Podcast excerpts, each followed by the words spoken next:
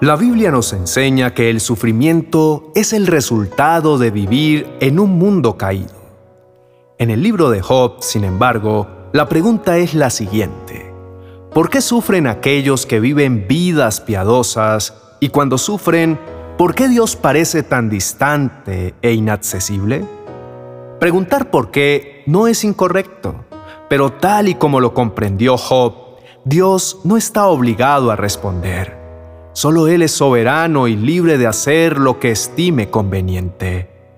Escribió el autor del libro de Job, pero si le entregas tu corazón y hacia Él extiendes las manos, entonces podrás llevar la frente en alto y mantenerte firme y libre de temor. Ciertamente olvidarás tus pesares o los recordarás como el agua que pasó. No es posible sanar las heridas profundas y persistentes en nuestra vida si nos enfocamos en el pasado, en aquellos tiempos que ya quedaron atrás. Para vencer a esos gigantes es necesario mirar hacia adelante. ¿Te encuentras enfermo? ¿Estás lidiando con un diagnóstico muy desalentador que te está robando la paz? Intentas, anhelas y deseas recuperarte y recibir sanidad pero, ¿estás viendo como por un espejo retrovisor? Cuidado, si cuando estamos conduciendo fijamos nuestra mirada hacia lo que vamos dejando atrás, lo más próximo es chocar. Igual sucede con la enfermedad. Enfocarnos en lo que sucedió en el pasado, en lo que antes éramos y que ahora no es, hace que la búsqueda de la sanidad nos lleve en dirección equivocada. En la historia de Job, descubrimos cómo deshacernos de todo aquello que nos resulta doloroso y que nos impide avanzar. Esto nos lleva a comprender que lo primero que debemos hacer es sanar nuestro corazón.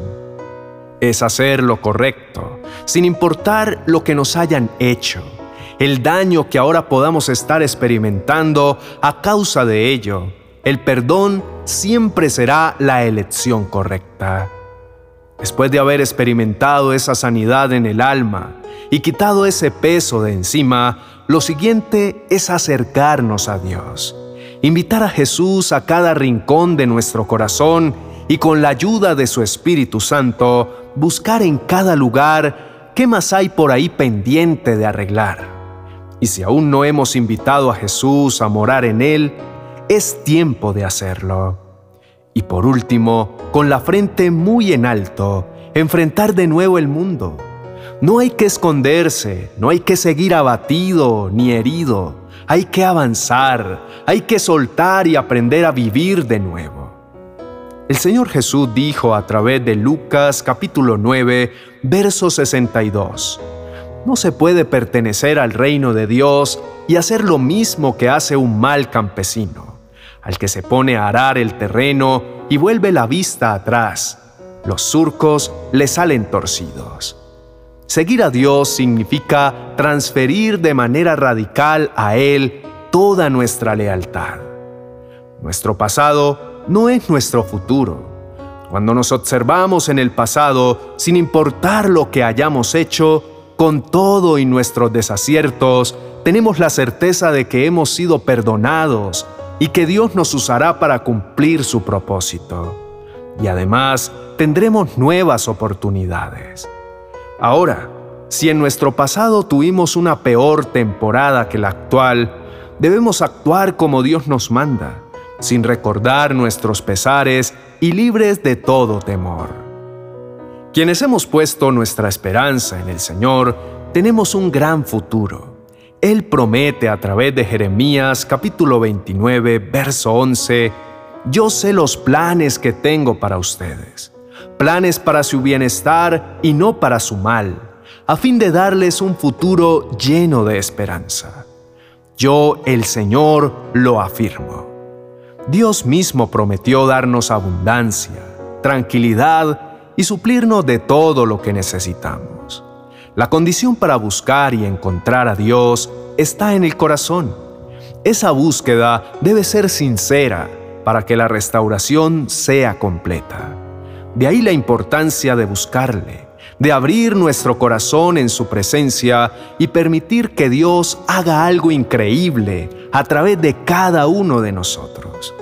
Tal vez sea importante detenernos un momento y reflexionar sobre qué persona o personas debemos perdonar para lograr que nuestro corazón sea sano.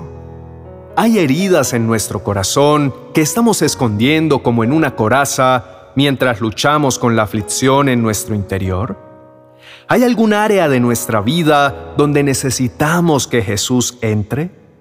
En el capítulo 42 del libro de Job, todos los conflictos de este hombre se resuelven cuando él se arrepiente de hablar de Dios después de su ignorancia.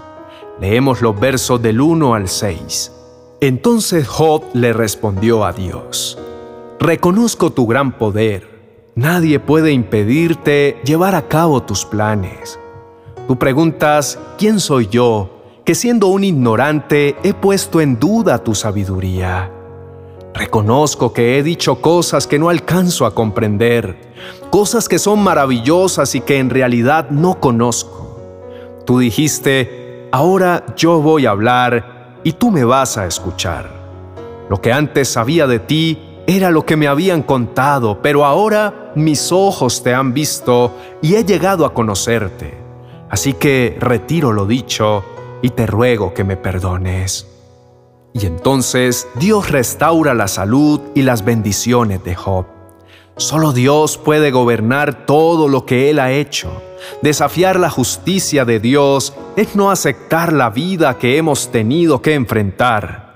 Y fue así como lo hizo Job al desear no haber nacido y al argumentar que Dios trataba injustamente a un hombre recto. Por lo tanto, acerquémonos confiadamente, confesemos delante de Dios que nuestro conocimiento de Él es muy limitado, pues muy seguramente, como lo dijo Job, tenía un conocimiento de segunda mano, solo de oídas, pero ahora Dios puede hablarnos directamente y para entonces podremos decir que conocemos a un Dios que hace milagros y puede restaurar todo en nosotros y devolvernos la salud y todo lo que hayamos perdido. Debemos acercarnos a Dios y conocerlo hasta el punto que Él nos revele cómo perseverar en la fe. Veamos el consejo de Santiago capítulo 5, verso 11. Sigan el ejemplo de los profetas, que hace mucho tiempo anunciaban el mensaje de Dios. Nosotros los admiramos porque fueron pacientes y soportaron el sufrimiento y seguramente se acuerdan de Job y de cómo soportó con valor los sufrimientos y al final Dios lo trató muy bien. Y es que Dios es muy bueno y amoroso con los que sufren. Oremos. Amado Padre que estás en los cielos, en esta noche reconocemos que hemos pecado contra ti que te hemos fallado una y otra vez. Por eso, de nuevo te pedimos, perdona todos nuestros errores. Tenemos la certeza de que en nuestra vida todo es diferente cuando entregamos nuestra vida a Cristo Jesús, quien gracias a su sacrificio en la cruz, fuimos no solo perdonados, sino también libres de toda enfermedad. Por eso ahora sentimos el deseo de agradarte en todo. No negamos que aunque en nuestro corazón está el deseo de hacerlo, terminamos haciendo todo lo contrario. Y es que debemos entender que mientras nuestro espíritu se renueva en Dios, nuestros deseos carnales siguen siendo los mismos, pero con la diferencia de que ahora no vivimos para satisfacer esos deseos, sino para agradar a Dios en todo lo que somos y hacemos. El apóstol Pablo comprendía esta situación. Por eso escribió en Filipenses capítulo 3, verso 12 al 14.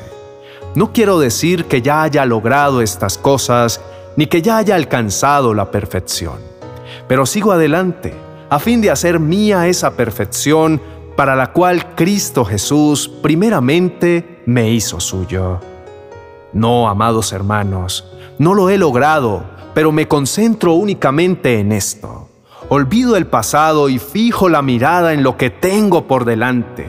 Y así avanzo hasta llegar al final de la carrera para recibir el premio celestial al cual Dios nos llama por medio de Cristo Jesús.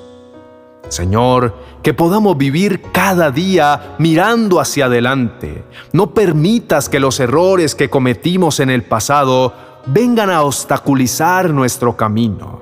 Reconocemos con humildad nuestras debilidades y de nuevo te pedimos, Señor, que nos ayudes en medio de la prueba. Y si en algún momento tropezamos, que tu voluntad sea la suficiente como para levantarnos y ponernos en pie y seguir avanzando. Padre, hay algo de lo que sí estamos seguros, es de que Dios, quien comenzó la buena obra en nosotros, la continuará hasta que quede completamente terminada el día que Cristo Jesús vuelva. En esta noche, Señor, escogemos seguir adelante, dejar nuestro pasado atrás. No vamos a mortificarnos por todo lo malo que hicimos o lo que ya no fue Enséñanos, Señor, a hacer tu voluntad y que tu buen espíritu nos guíe por sendas que nos conducen a ti. Te lo pedimos en el nombre de Cristo Jesús. Amén y amén.